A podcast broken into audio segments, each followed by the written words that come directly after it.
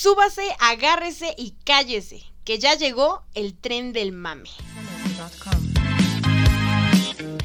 El podcast donde dos personas que al igual que tú intentarán evadir la realidad a través de temas de cultura pop. Si buscas seriedad, aquí no la encontrarás. Puerta abierta. Destino. Stranger Things 3.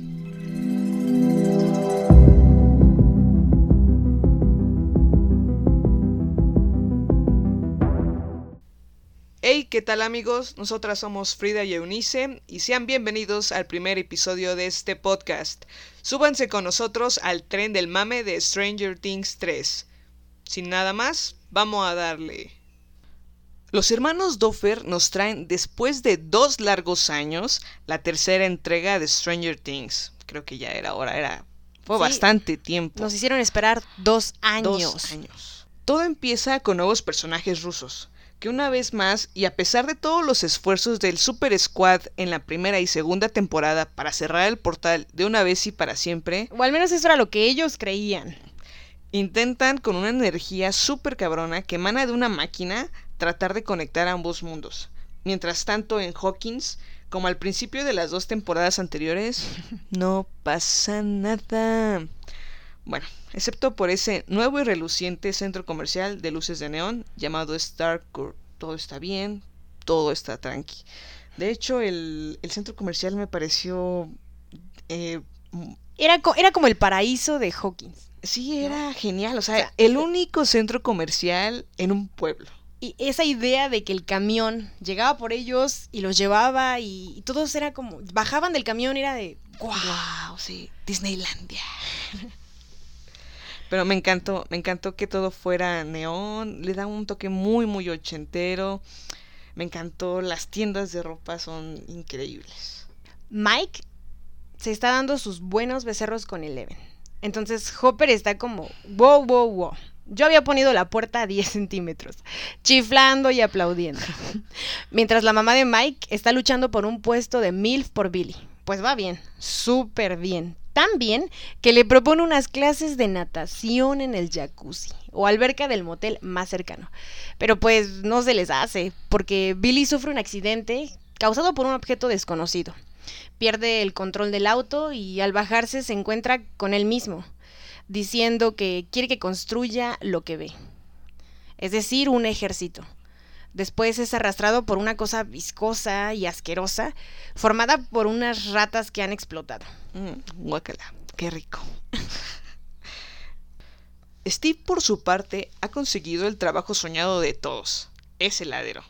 Junto a un nuevo personaje, una chica llamada Robin, que casualmente se parece a Uma Thurman. Y efectivamente es hija de la actriz y también del actor Ethan Hawke. Fact. Que le recuerda cada vez que puede que apesta y que ya no sabe ligar.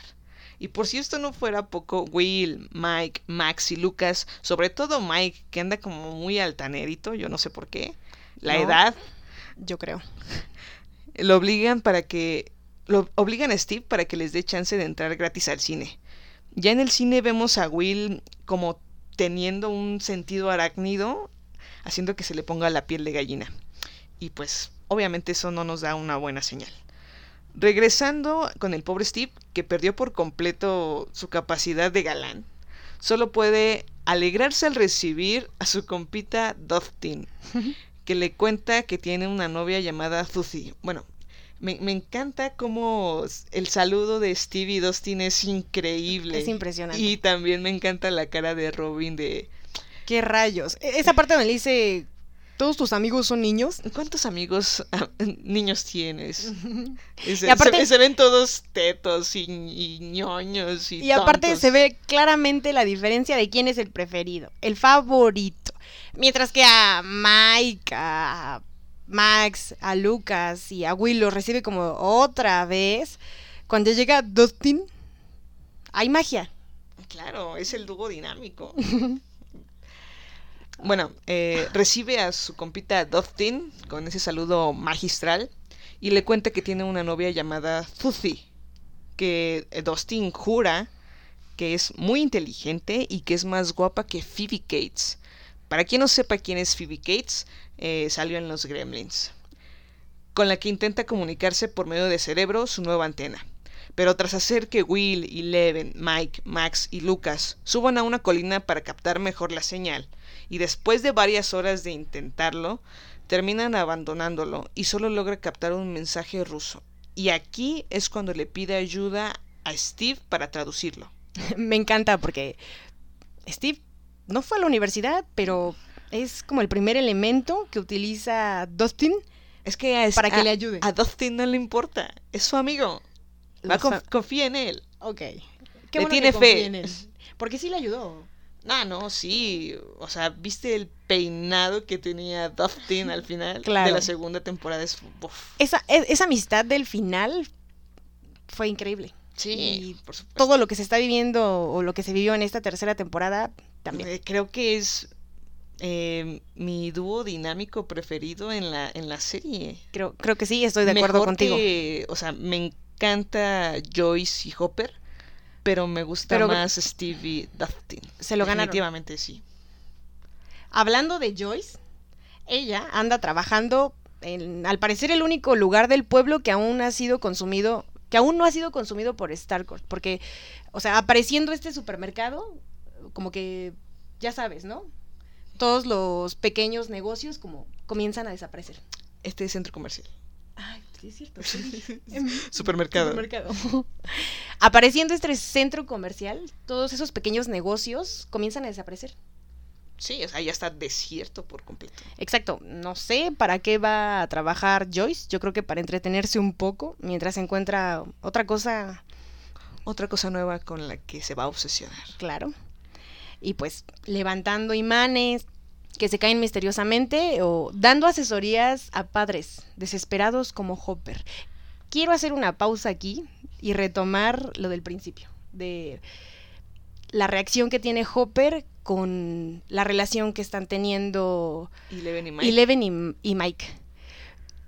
Creo que lo que mencionaba sobre que Mike se volvió un poco altanero, estoy completamente de acuerdo. Sí. Te juro que e- en esa escena donde Hopper entra, enojado, claro, ¿no? Porque rompieron sus reglas de los 10 centímetros. Claro, y quiere como tratar de hablar con Quiere, ellos. ajá, exacto. Pudo haber entrado de otra forma, pero él entra decentemente.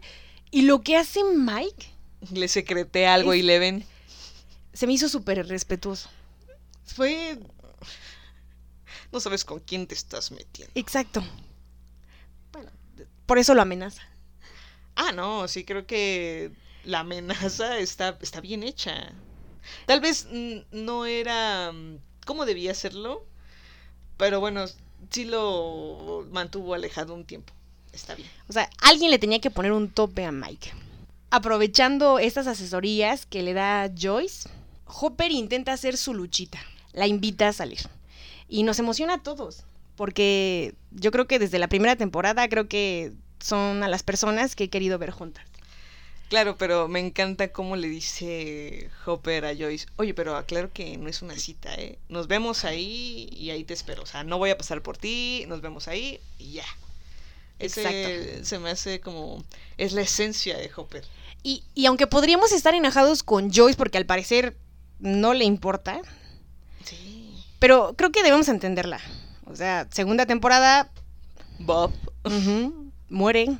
Y creo que era algo que Joyce nunca había tenido una relación con una persona como, como Bob. O sea, por lo que describen de su vida en.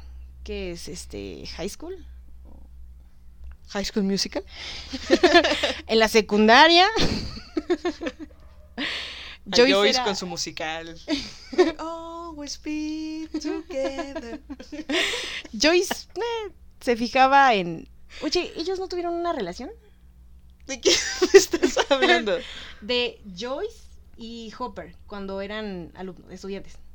Pues al parecer, que yo sepa, No. no. a Joyce no le interesa o no le llama tanto la atención porque, de nuevo, ha logrado obsesionarse con otra cosa. ¿Qué es en esta ocasión? Los imanes. Los imanes que se caen.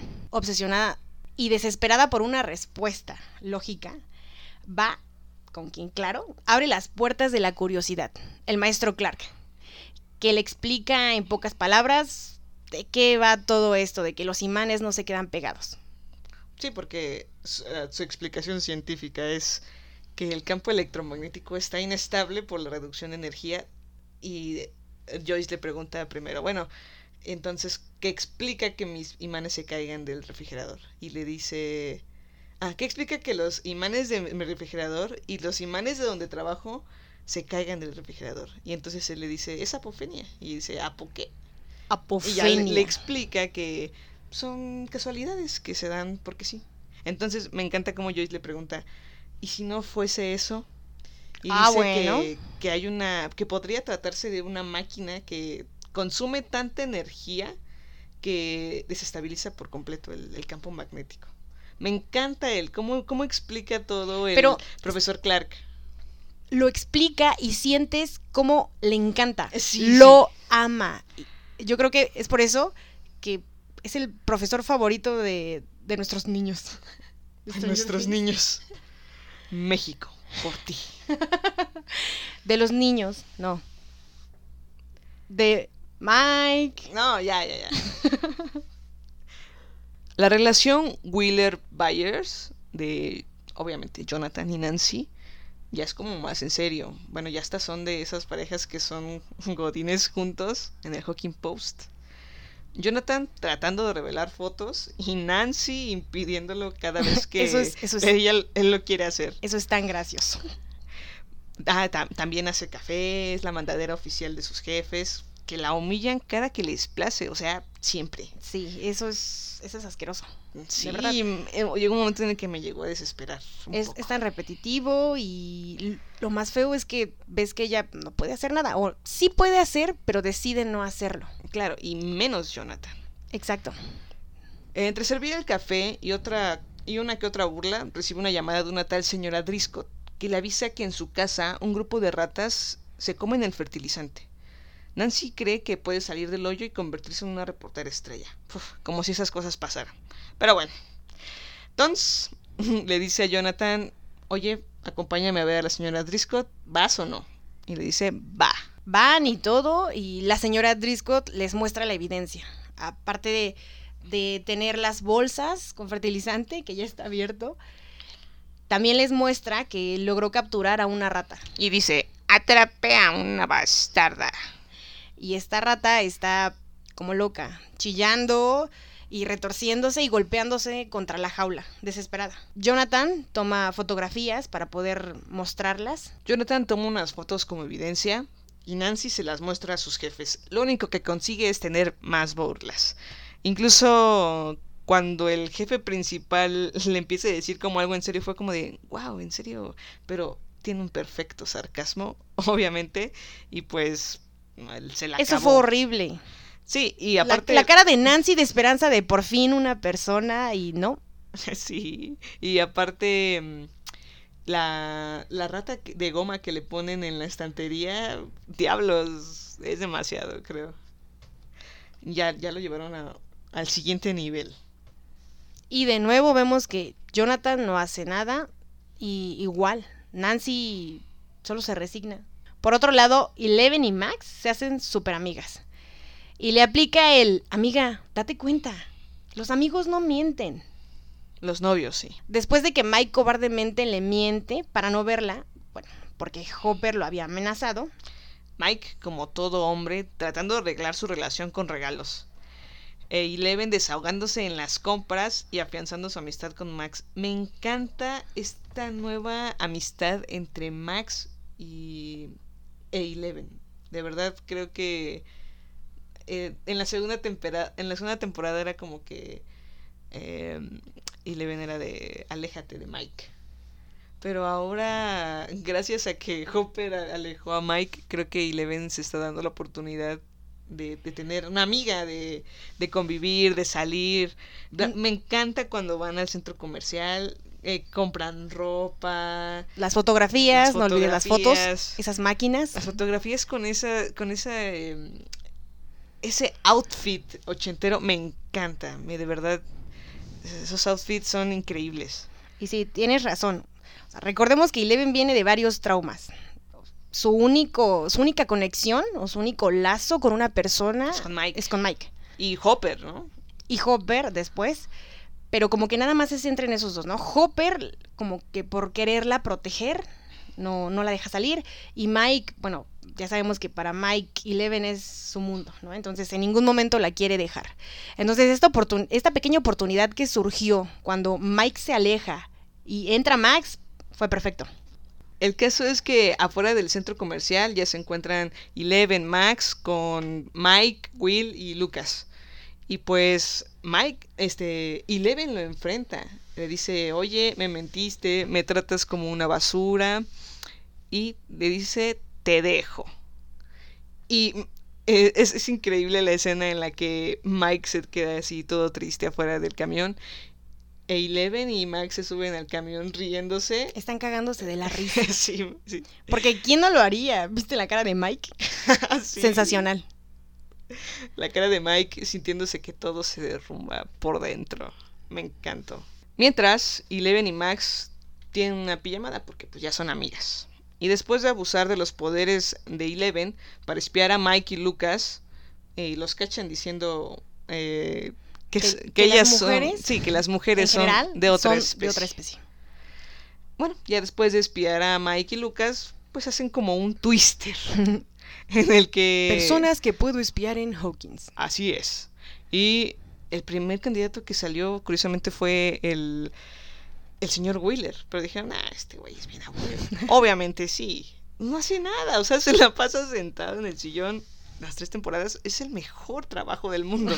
claro. Y le pagan muy bien. Giran la ruleta y les toca espiar a Billy, quien al parecer secuestró a Heather, su compañera salvavidas. Billy eh, como que en ese mundo bueno se da cuenta se percata de ajá. que alguien lo está viendo sí o sea B Billy cuando no Eleven cuando está viendo a Billy Billy logra como vislumbrarla verla un poco tal Exacto. vez no por completo sino como la silueta los colores pero siente que está ahí claro y como que se prende algo una alarma y sí, desaparece sí.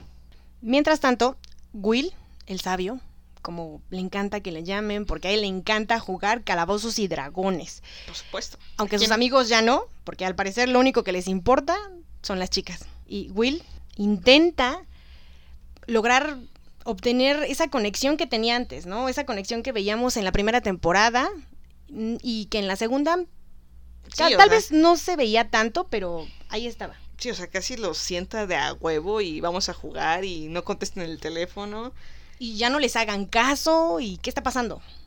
Miren el juego. y ellos no lo toman nada en serio, nada en serio, incluso con como con sarcasmo así de uh. Y, y te da nostalgia verlo, ¿no? O sea, cuando recuerdas el primer capítulo con ellos jugando y esa intensidad y todo lo que decían y, y Will ahí queriendo que algo pase y los demás dándole el avión. Pero aquí, aquí cabe mencionar Aquí sucede algo muy interesante, algo, una escena muy hiriente. Exacto. Para Will, que por si no fuera foco, que ha pasado sufriendo la primera y la segunda temporada, para no perder la costumbre. ¿Por qué no la tercera también? También en la tercera.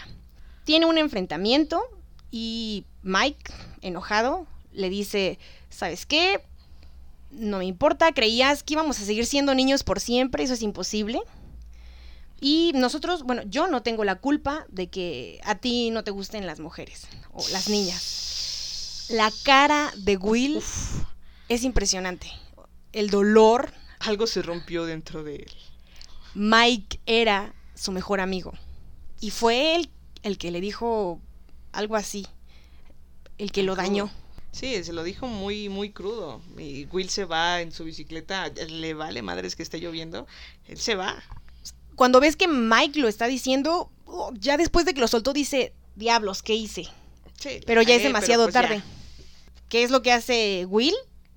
Se va al castillo Byers y como que el castillo Byers es como su lugar y ahí tiene como, como sus trofeos, como sus recuerdos más, más queridos, exacto. ¿Y qué es lo que hace? Los destruye, los destruye. Tanto así le dolió lo que le dijo Mike. Sí, y esa escena en la que destruye el castillo Byers con el bat Exacto. Es- de verdad te, te, te da No, un poco de, es- de todo lo que siente Will en ese momento. Y que a lo mejor y todos hemos sentido en algún momento, ¿no? Sí, doctora corazón. Claro, Sí, ya sí, sabes, sí. ¿no? En las relaciones. Sí. No hablemos de eso ahora. A ver, siga, siga, por favor. Ok, bueno, mientras está enojado, frustrado y está rompiendo todo el castillo, siente algo. Aparece su sentido arácnido. Se da cuenta de que el desollamentes está ahí, está en su mundo, no en el mundo del revés, sino ahí, con ellos. Y pues, ¿qué es lo que tiene que hacer? A pesar de que le haya dolido el comentario, a pesar de que tengan sus problemas, sabe que se tienen que unir y enfrentarlo, como lo hicieron en ocasiones Claro, anteriores. sí. Por otra parte, Robin, que aparte de ser la hija de Uma Thurman, es hábil con los idiomas, pero no con el ruso. Aún así logra descifrar la frase, que de hecho cuando la descifra no tiene ningún sentido. Hasta que, hasta que Robin, haciendo su trabajo, recibe unos paquetes y se da cuenta de que el repartidor tiene en la playera un gato plateado. Que era parte de lo que decía, De lo que decía. la frase. No lo recuerdo ahora, pero decía algo de un gato plateado. Entonces ve a, la, ve a la playera con el gato plateado, de ahí sale corriendo. eh, Steve y Dustin se quedan como de, ¿qué está pasando? Sale, Robin sale y ¿qué es lo que ve? El- la tienda de zapatos y el reloj, El reloj. y voilà, entiende por completo el mensaje oculto. Ajá, lo, lo descifra. Exacto. Y obviamente con un poco de la ayuda de Steve, descubren qué lugar es el que deben vigilar. Hopper, después de empedarse porque Joyce lo dejó plantado en Ensos, tiene una resaca terrible. Pero pues a Joyce le vale porque ni se acordaba, ¿no? Ella quiere saber qué está pasando con sus imanes, ella está buscando respuestas. Después de mm, que Joyce le explica a Hopper lo de los imanes, lo convence de ir al laboratorio Hawkins para revisar. Revisando el lugar, aparece una especie de Arnold Schwarzenegger eh, versión rusa Exacto. que le, que le da a una golpiza, la golpiza de su vida. ¿No te pasa que cuando estás viendo a Arnold Schwarzenegger versión rusa, haz de cuenta, parece que estás viendo al original? Ah, sí, sí, el actor se parece muchísimo. O sea, en cuanto lo vi fue de Terminator. Claro, es eso. Terminator. Creo que es un buen guiño por la época, ¿no? Es bastante De- bueno. Bastantes. Y muy buenos. Terminator eh, le da la golpiza de su vida a Hopper, él se larga, se larga en moto y pues Joyce lleva a Hopper a su casa. Después de que Eleven y Max estaban espiando gente, Casual. claro, eh, y vieron a Billy que estaba haciéndole daño a alguien, les entra como la intriga de saber qué está pasando. Entonces buscan a Billy y sin buscan a Billy sin saber que él ya era la mano derecha del desollamentes, el que se encargaba de convertir poco a poco a los habitantes de este pueblito mágico Hawkins en un ejército. Nancy, obstinada por el caso de las ratas, decide volver a la casa de la señora Driscoll para obtener a la rata y usarla como evidencia, descubriendo que ahora, al igual que las ratas, la señora Driscoll tragaba desesperadamente fertilizante. La señora fue trasladada a un hospital y lo último que escucharon Nancy y Jonathan de ella es que quiere volver.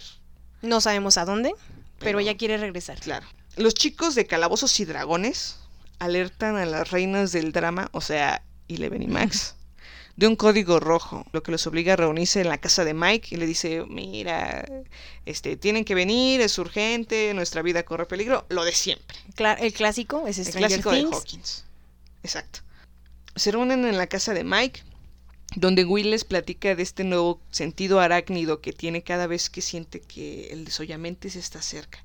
Y les platica que el desollamente se quedó en este mundo. Y Leven le dice, pues eso no puede ser, yo cerré el portal. Pero él le explica que cuando el desollamente salió de él, ella ya había cerrado el portal, entonces esa parte del desollamente es Quedó, quedó, libre. con nosotros. buscando un nuevo huésped, que en este caso fue Billy. Mientras tanto, Joyce le dice a Hopper que su agresor huyó en una, huyó en una motocicleta. Hopper, haciendo memoria, eh, recuerda que lo vio cerca del alcalde, así que decide ir a la oficina donde Hopper utiliza sus habilidades para convencer. Habilidades que ha utilizado en, an- en anteriores temporadas y que son muy buenas. Violencia extrema. Creo que está bien, es un buen eh, eh, soltalenguas. La, la escena en la que le iba a cortar el dedo fue como de... No lo con- va a hacer, Con el cortador de puro fue como de... hazlo, hazlo, hazlo. pero no lo hizo. No, no lo hizo, lamentablemente no lo hizo. Logra convencer al alcalde y escucha toda la verdad. Resulta que los propietarios del centro comercial han estado comprando varias propiedades. Al querer aver- averiguar cuál es el objetivo, por qué lo hacen, Joyce y Hopper visitan una de estas propiedades. Se encuentra nada más y nada menos con Terminator, que intenta destruir a Sarah Connor, alias Alexei, Uh, Alexei. otro ruso. Lo salvan y huyen. ¿Quién abrió el portal? Otro ruso. Robin, Steve, Robin, Steve y Dustin descubren un almacén secreto y se dan cuenta de que la única forma de llegar a este es a través de los ductos de ventilación. Y como ninguno de ellos cabe, a pesar de que Dustin no cuenta con clavículas, Robin tiene la excelente idea de hacer un trato con esa pequeña niña que llega a pedirle muestras de helado y que es un poco, al principio, castrosa. La hermana de es Lucas. un poco. es ok, ok, es súper castrosa. Erika, que al parecer cuenta con un IQ sobresaliente. Como la chica del coral blanco. Claro, Porque claro. yo sí tengo ese IQ. Nada, nada, no me importa. Eh. Adiós. Soy una persona normal. basta, basta. Bueno, aparte del IQ, como la chica del coral, tiene un tamaño apropiado para poder desplazarse por los ductos sin ningún problema. Y lo logra. Abre esta... Bueno, llega al, al almacén, ¿no? Donde... Llega al almacén y logra abrirlo. Cuando entran Steve y... Steve, Robin y Dustin se dan cuenta de que el almacén es una especie de elevador y este elevador está cargado con cajas. Estas cajas a su vez tienen una especie de frascos con un, contenido Verde. parecido, exacto, parecido al de la kriptonita. El elevador se activa haciéndolos bajar en chinga. Ay, caray. Los chicos, liderados por Eleven y Will, arman un plan para capturar a Billy en un sauna, ya que al desollamentes odia el calor. Pero esto solo provoca la furia de Billy, lastimando a Eleven. Lo único que ella pudo hacer fue alejarlo. Somos testigos, al final de ese capítulo, del ejército que el desollamente se ha creado con ayuda de Billy. O sea, ya son un buen. Sí, son bastantes. Son niños, son Niños, mujeres, niños, mujeres, ancianos, tercera edad. para todos hay. Nancy y Jonathan, ahora desempleados, discuten porque él le dice que ella no necesita el dinero, porque ella es una hija de familia y solo quería tener la razón. Aparentemente le dice que está, que es muy obstinada. Entonces, según, cortan, según. La MILF de Billy, o sea, la señora Wheeler, aconseja a Nancy para que termine lo que empezó. En pocas palabras, la empodera. Nancy, siguiendo el consejo de su madre, visita el hospital donde la señora Driscoll sufre una especie de ataque. Nancy se pone en contacto con Jonathan y ambos se reúnen con los chicos para hacer una especie de conjeturas, entre ellas que Heather y su padre, quien era el jefe de Nancy, son víctimas del desollamentes. Víctima. Remix. Van a la casa de los padres de Heather y le juegan al CSI. Concluyen que necesitan saber en qué lugar se encuentran los desollados. Para esto, quieren que la señora de Scott los guíe. Eso se me hizo como de, ah, pues la carnada nos va a guiar. Claro. Pero bueno, De todas formas, ya estaba grande. ya está viejita, ya se iba a morir. Ya, Iba a, tener el, iba a tener el mismo destino que las ratas. Explotar. mal pedo. ¿Es porque es gorda? No. Ok, em, bueno, van al hospital y solo pasan los desempleados del Hawking Post, es decir, Jonathan y Nancy. Pero solo encuentran la cama vacía. Bueno, y ahora sí viene lo chido. Venganza. Nancy y Jonathan son atacados por sus antiguos jefes, que ahora son parte de este ejército del desollamentes. Después de varias escenas en las que sufres más por la vida de Jonathan. Oh, Jonathan, me dolió cada golpe que le dieron. Fue de, no, ya no, lo van a matar. Basta. Sí, la verdad. Péguenme a mí.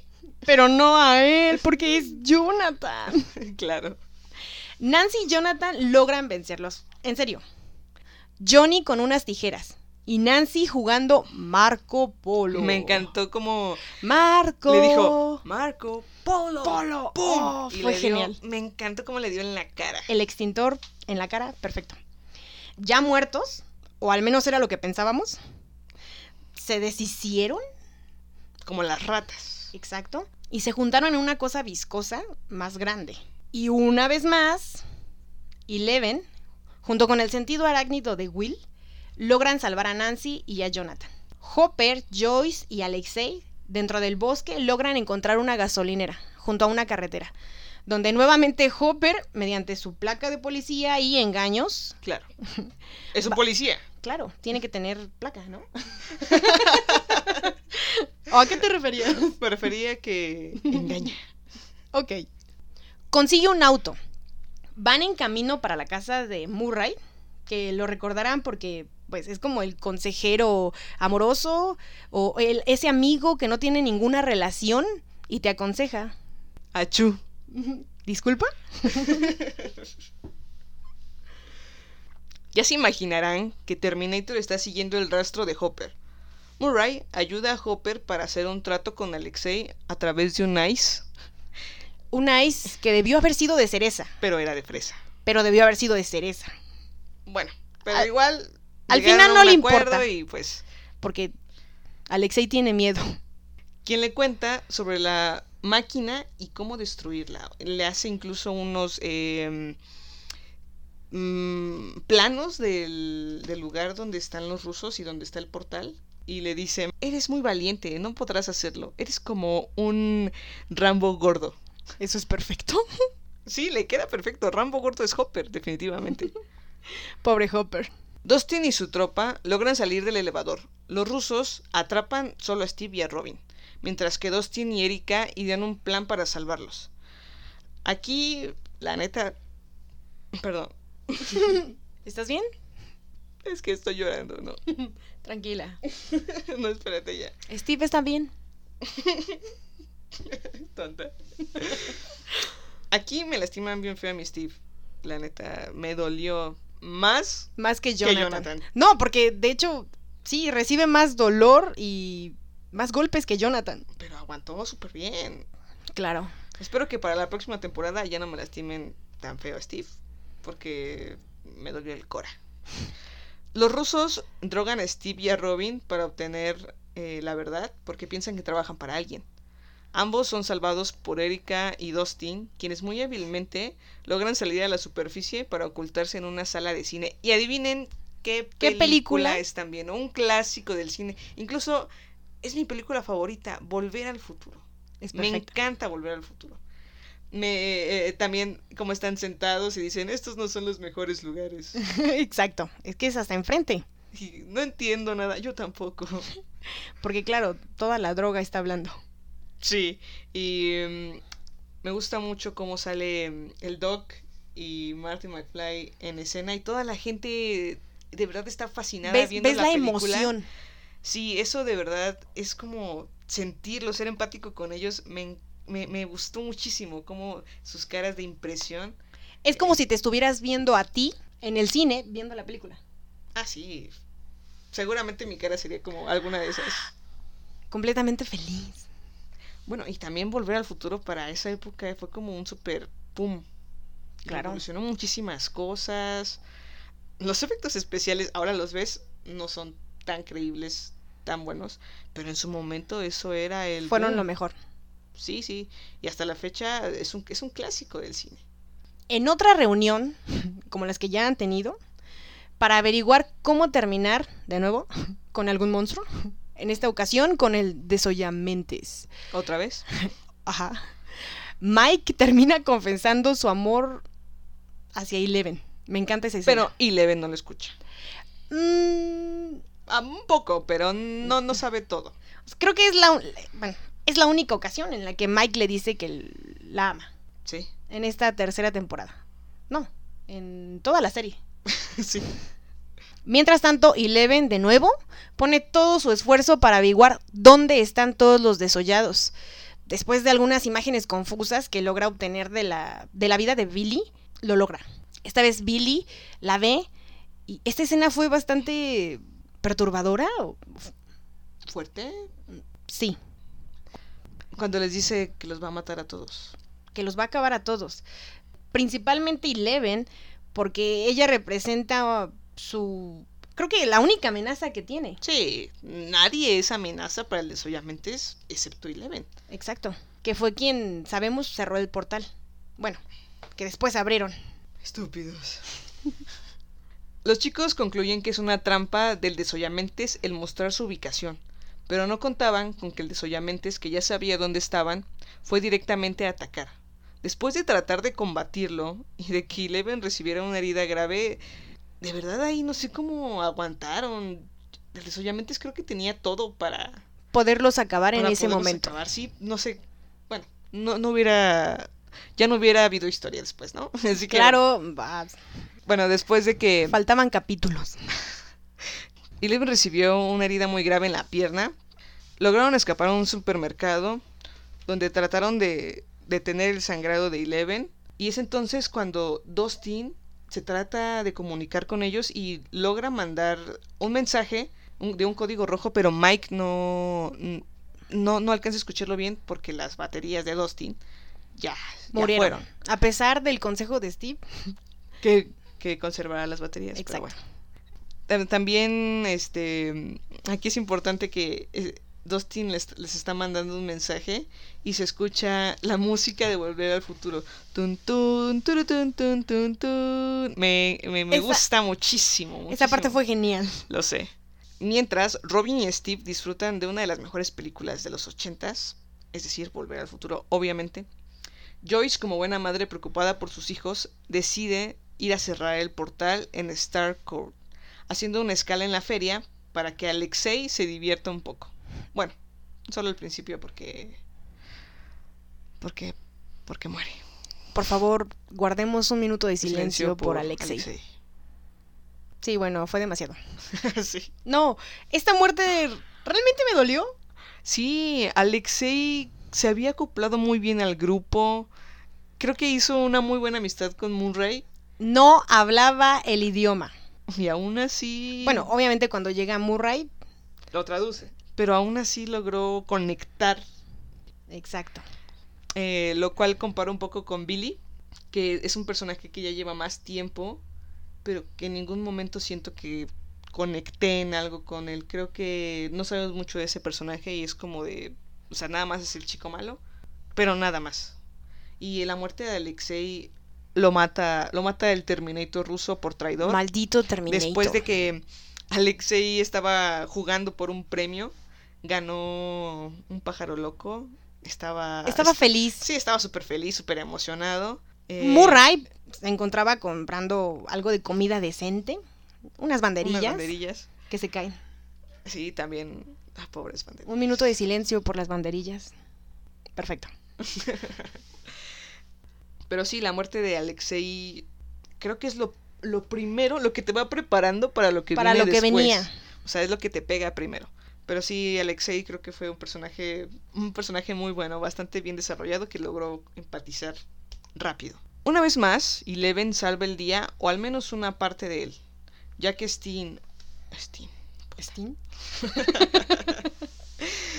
Una vez más, Eleven salva el día, o al menos una parte de él, ya que Steve, Robin y Dustin y Erika se encontraban en peligro. Los rusos los tenían acorralados en el centro comercial. En la parte baja del centro comercial. lanzando fácilmente un vehículo contra los rusos que obviamente los mató a todos. Pero ahora la pobre Eleven no solo sangra por la nariz, sino también por la herida de su pierna. Jonathan intenta ayudarla clavándole un cuchillo caliente en la pierna y tratando de sacar esa parte del desollamentes que se logró meter, Pero Eleven dice, no aguanto.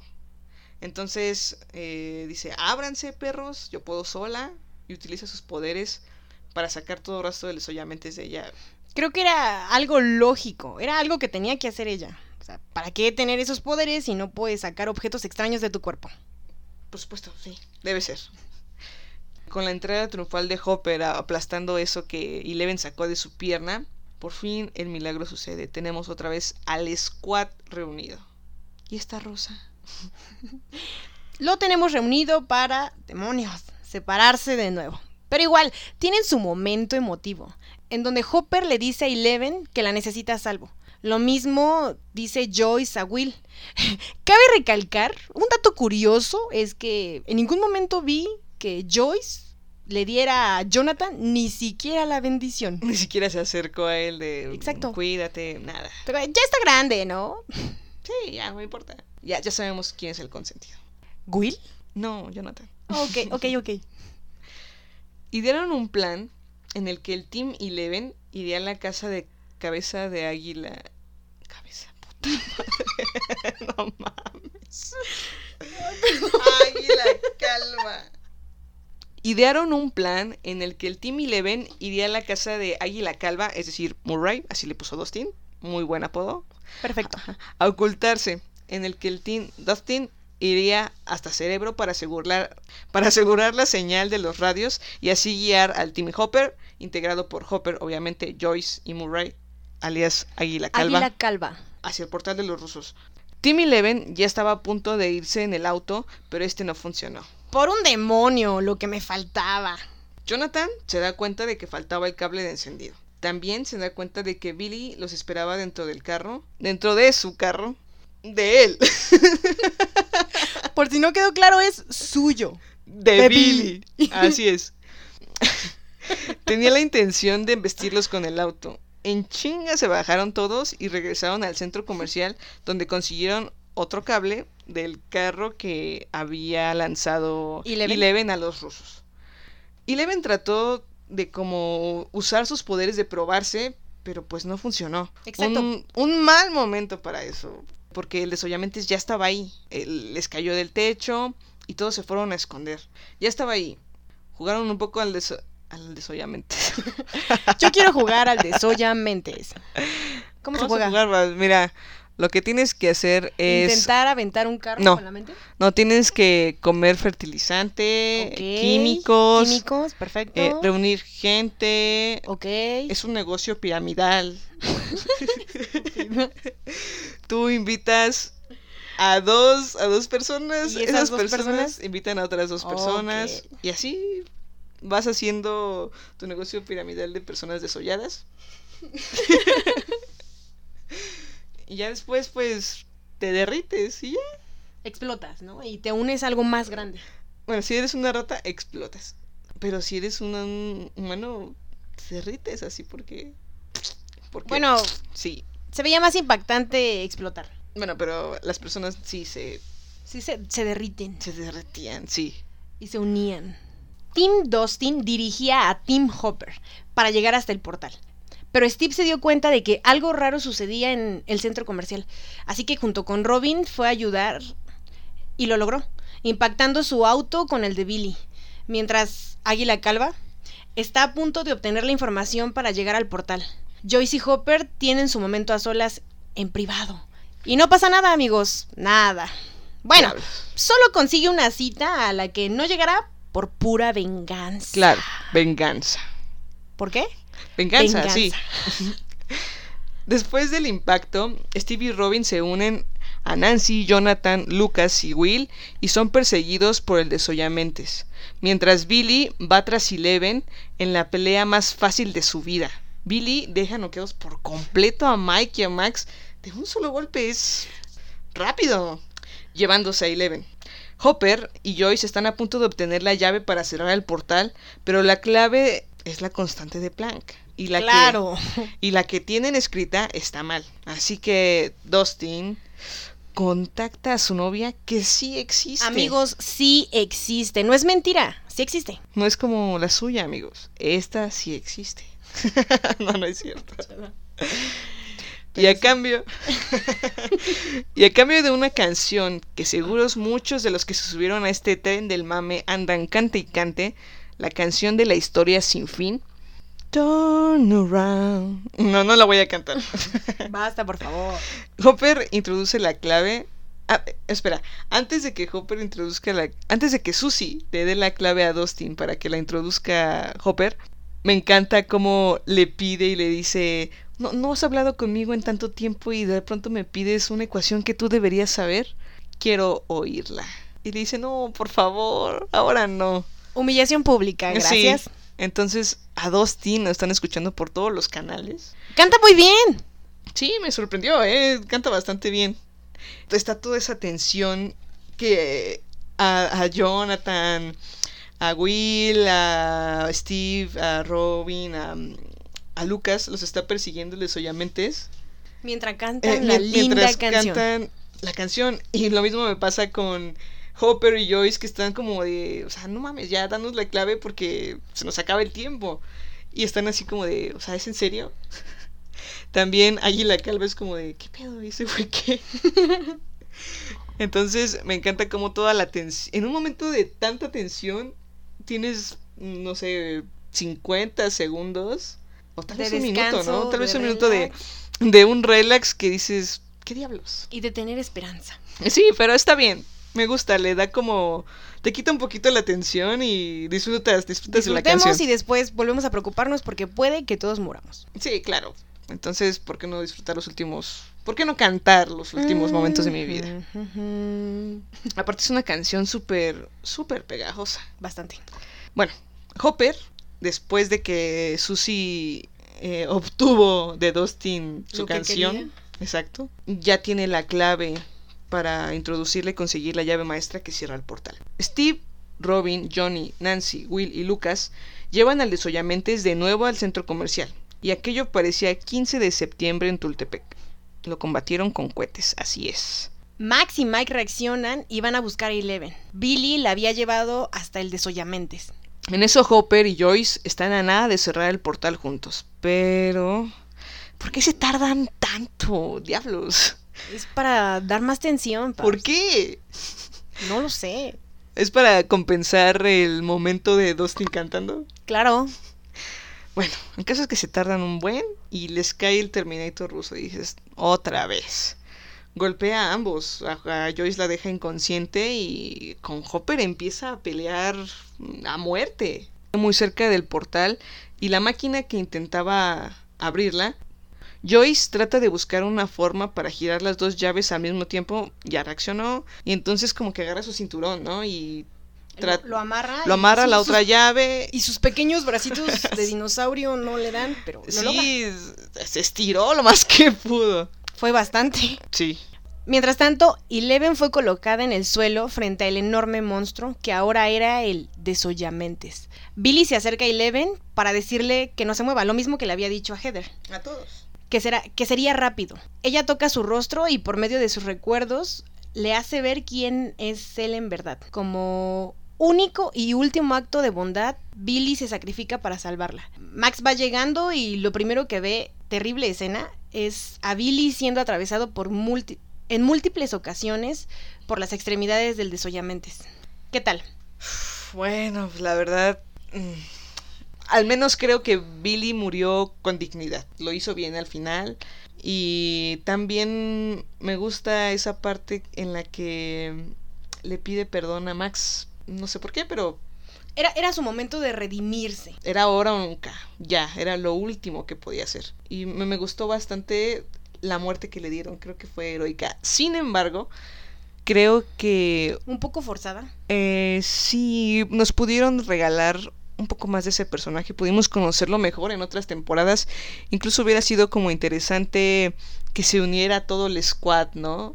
Ya. Que hubiera, que, hubiera, que hubiera cambiado por completo de bando. Sí. Que estuviera ahí con ellos. Me refiero a que lo mismo que pasó, lo que pasó con Steve.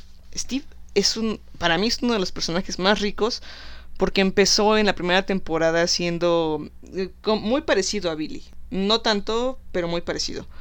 Y fue, trans, fue evolucionando el personaje y me encanta lo que es Steve ahora. O sea, creo que es un personaje muy rico, se le dio, se explotó mucho, eh, su transformación es muy creíble, está perfecto, me encanta. Sí. Y creo que pudieron hacer esto con Billy, pero pues murió. ahí viene lo fuerte. Lo fuerte, Lo fuerte. Esto está, está muy, muy feo. Hopper se deshace por fin del Terminator. Eso está muy bien. Maldita sea, no se podía morir. Pero en parte Hopper tiene la culpa porque en la feria no le disparó a la cara. a la cabeza. Exacto. La cara está en la cabeza. Ok. Es, es que es obvio. Sí, claro, sí, sí. No, espera, Perdón, espera. discúlpame. Porque Hopper no le disparó a la cabeza. Prácticamente le disparó al chaleco antibalas. Se deshace de él, Me encanta. em, la cara, el que está en la cabeza. que cabe recordar que está en la cabeza. Gracias, eso era todo lo que quería decir. Gracias. No, me gusta la forma en la que muere el Terminator. Como así todo triturado por las turbinas de la máquina. Es como de ¡fum! Adiós, perro. Adiós para siempre. Joyce tiene que cerrar ya el portal. Y Hopper la mira y asintiendo con la cabeza acepta su final. Él lo acepta porque yo no. ¿Y tú? Pues no, pero. Pues es que. Cuando Joyce cerró el portal, la, la mirada con la que ve Joyce a Hopper es como. No quiero hacerlo, bro, pero. No tengo otra y. ¿Y Hopper qué le dice? Está bien. Está bien, hazlo. Y- Tienes que. Sí, fue como de wow. ¿Te das cuenta que cuando Joyce gira las llaves, no ve?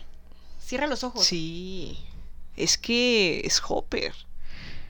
Cuando cerró, bueno, cuando quitó las llaves y recién iban entrando unos tipos con su traje y todo para ir al portal.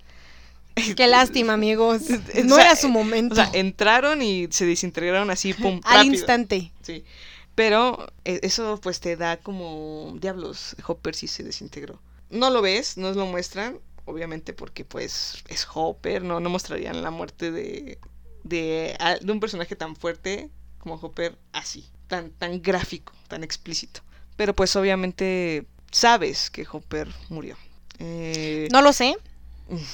Sí, sí se murió. Bueno, ahorita, ahorita vemos eso. Ok. Pero, pues si sientes que Hopper se murió, en ese momento... en ¿Fue una muerte viendo- digna?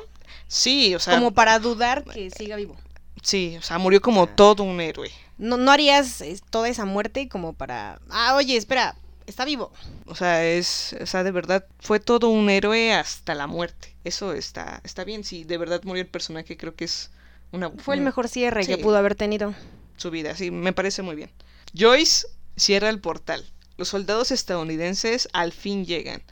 Cuando todos se reúnen afuera de lo que fue Starcourt, Eleven nota que Hopper no está.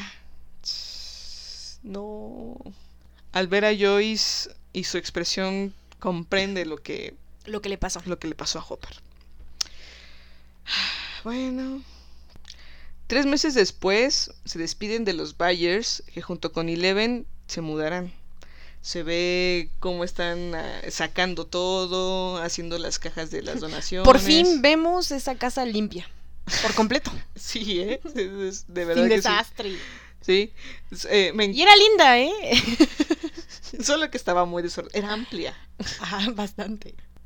Mientras Max y Lucas están haciéndole burla a Dustin cantando Eso, la eso canción de la historia sin fin. Oh, la cantan con tanta intensidad. y Dustin está como de pudranse, malditos. Pero Es genial. Sí, le hacen, me encanta cómo le hacen burla a Dustin. Lo siento, Dustin. Pero fue gracioso. Sí, fue gracioso. También vemos la despedida de Jonathan y Nancy, que dicen que están tan unidos porque tienen un trauma compartido. Y Traumas, uniendo a las personas desde tiempos supuesto, inmemoriales. ¿tú de, crees, de dónde crees que salen las, las relaciones tóxicas, Babs? Hay tantos traumas que las unen. No sé, Babs. Me han dicho, ¿no? Claro. Yo pienso. Igual, yo he escuchado. si, si la muerte de, de Hopper no, no fue suficientemente heroica, el final con esa carta Uf. es impresionante.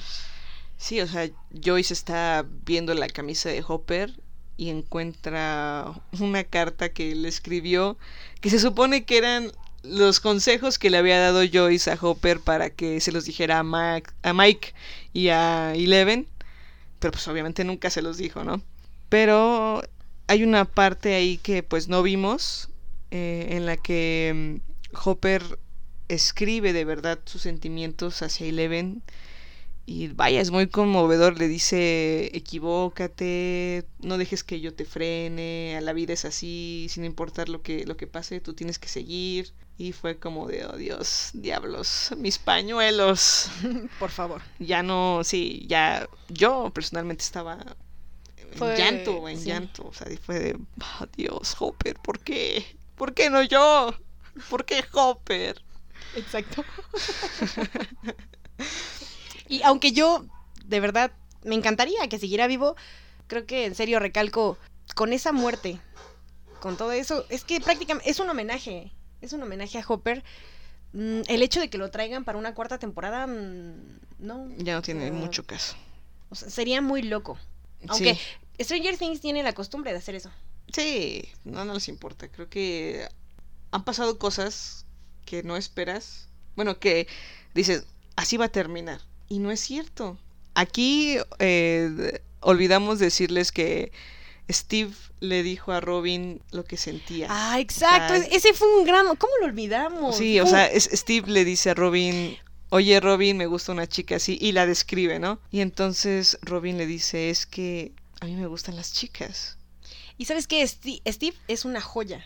Sí, es un super personaje. Aunque, insisto, aunque al principio lo muestran como, ya sabes, el malo de la clase y todo, desde que tiene una relación con Nancy, se ve el nivel de persona que es. Sí, o sea, no es como el típico cretino, o sea, externamente sí, pero en el interior no es así. Y es lo que ha hecho ahora, como dejarse de eso de, ah, ya no me veo tan cool, ya es como, siente más las cosas, es más empático y creo que es un, un gran personaje. Pudo haber reaccionado de muchas formas, pero no habría sido Steve. Esa, Así esa es, fue sí. la reacción correcta. Ese era Steve. Sí, o sea, Steve le dijo, ah, bueno, está bien, vamos a ser amigos y... Pero, oye, ¿te gusta tal persona? ¿Qué le ves? Es- Como haciendo toda una broma sobre eso, muy divertido. Y tú sientes que cuando mm, Robin se lo está, le está confesando la verdad, ella se siente incómoda. Pero con esa broma que hace Steve, todo se rompe regresa el a la hielo, normalidad. sí, por completo. Eh, son, se hacen de verdad buenos amigos. Exacto. Eh, retomando eh, el final, después de la carta de, de que Hopper dejó a Eleven, vemos a Eleven tratando de bajar un osito de peluche, pero pues ya no puede porque... Exacto, no están los poderes, como si fuera Spider-Man perdiendo su, su telaraña. Sí, qué buena, qué buen ejemplo. claro. Pero ella no puede hacerse. Sí, ya no. Y entonces llega Mike y le dice, oye, te ayudo, le baja el osito y es... Eleven, perdón, e Eleven confiesa que escuchó la declaración de amor de Mike. Pero Mike le da miedo y no lo dice, pero obtiene una respuesta de Eleven. Sí, y Eleven ya como que se fue y dijo, espera, Mike, yo también te amo. Y pues ya, ¿no? Amigos, el amor siempre triunfa. Claro, así es la Recuérdenlo. vida. bueno, lo que me han enseñado las películas, series y libros es que el amor siempre triunfa. Eso debe Tal vez no en la vida real, pero ahí sí. Exacto, es, es definitivo, sí. Algo que parece también interesante es que ahora Eleven va a estar con Joyce. Eh, sí, ese es un giro bastante bueno. Joyce la va, la va a cuidar muy, muy bien. Una, porque es hija, bueno, era hija de Hopper y le, le tenía un gran cariño a Claro, desde que le ayudó a... Claro, y a salvar a dos- Will. Ajá, y dos, exacto, porque ella fue la que empezó a contactarse con Will en la primera temporada, o sea, le ayudó. Entonces yo creo que No y pudo le- haber quedado con mejor persona. sí, Eleven representa de verdad algo muy algo muy fuerte sentimentalmente hablando. O sea, Eleven representa eso para para Joyce. Aunque seguramente los planes, o al menos eso fue lo que dijo en la primera temporada de Mike, era mantenerla en su sótano, donde su mamá le conseguiría una, una buena cama y le haría waffles. Qué buena oferta. Pero yo creo que Joyce también lo hará. Sí, sí, sí. Joyce, mira, su consentido es Will. Eso nadie lo va a cambiar. si, si Jonathan en toda su vida no lo ha, no lo ha logrado, lo siento, Eleven, no lo harás tú. No, yo creo que sí consigue un buen lugar. ¿Sí? A lo mejor ya está. no, espera, espera. Así es, va a ser Will, Eleven, Eleven y Jonathan. y luego Pues sí. Jonathan. Sí, Jonathan. Sí, al final. Ya Jonathan. está grande. Jonathan, ¿por qué? Entonces, pues ya se van. Se van. No sé a dónde, no dice, ¿verdad? No, no nos dicen a dónde se van. Simplemente vemos Se mudan. cómo el camión de mudanza se está llenando. Se despiden, hay lágrimas. Claro, Me, me conmueve mucho ver a, a Max y a Eleven despidiéndose porque de verdad hicieron una amistad bastante, bastante grande. En el poco tiempo que disfrutaron, creo que los ratos que disfrutaron fueron muy buenos. Y a- Perfecto. Y, aparte, también comparten un trauma. Ya Max está- compartiendo traumas, sí, formando amistades. ya Max está en ese, en ese squad, entonces pues ya compartieron el trauma del desollamentes. Y me gusta, me gusta lo, lo que hicieron Max y e Eleven. También vemos a, a Mike despedirse de Eleven. A, A Will despedirse de Mike. Sí, después de todo, amigos, amigos por siempre. bueno, ya al, al final de esto se mudan, se ve que van en camino y obviamente van tristes, reflexionando en todo lo que pasó y pues sí, tú también te quedas como con la zozobra de, oh diablos. Un- una de las preguntas que surge cuando ves que se van, que se van a mudar, obviamente es, ¿a dónde van? ¿Y cuánto tiempo va a pasar en la historia entre ese momento y cuando estén estrenando ya la cuarta temporada? Mm, Seguro nos van a hacer esperar dos años. Bueno, ahora tres. Claro, ¿no? Para no perder la costumbre, pero va a ser la última. Sí, eso mm, se va a poner muy bueno. ¿Hay algo nuevo? Bueno, yo al menos no recuerdo que hubiera eso en la primera y en la segunda ah. temporada. Hay una escena post créditos Ajá. en la que mm, se ve a unos guardias rusos nos transportan completamente a Rusia. a Rusia, sí. Y van caminando en un pasillo de celdas y están a punto de abrir una celda y dicen, oye, el estadounidense no. Y sacan a otro. Eso nos hace pensar que de alguna manera capturaron a Hopper y está ahí. Lo cual no creo. Yo creo que fue como un... Nada más para que crean que sí, pero pues no un, sé. un enganche, ¿no? Pero Sí. entonces, ¿quién es el estadounidense? Pues no sé, eso sería... Habría que verlo, pero no creo que sea Hopper. No creo que sean tan crueles como para darnos algo así y luego decir, ah, no es nada. quién sabe, no sé. Llevan al otro prisionero a una celda en donde... Una, una especie de celda como de peleo... pe- una especie de celda parecida a la de Los las peleas de perros. Ay. A ver, a ver, a ver, otra vez. Una especie de celda parecida a las que utilizan en las peleas de perros. Ay, caray, nunca he visto una pelea de perros, pero... pero no, bueno, yo tampoco, en películas. nuestra mejor referencia, claro. Y vemos que sale un demogorgón que eh, obviamente se comió al prisionero. Y ¡pum! Fin. Adiós. Hasta aquí llega el primer episodio del Tren del Mame. Esperemos que les haya gustado, que lo hayan disfrutado junto con nosotros y que lo compartan con sus amigos, con su crush, a ver si ahora ya les hace caso. Y nada amigos, nos vemos en el próximo episodio del Tren del Mame. Bye bye. El tren del mame ha llegado a su terminal. Recuerden que no nos hacemos responsables de ningún spoiler. Ningún pasajero debe permanecer a bordo.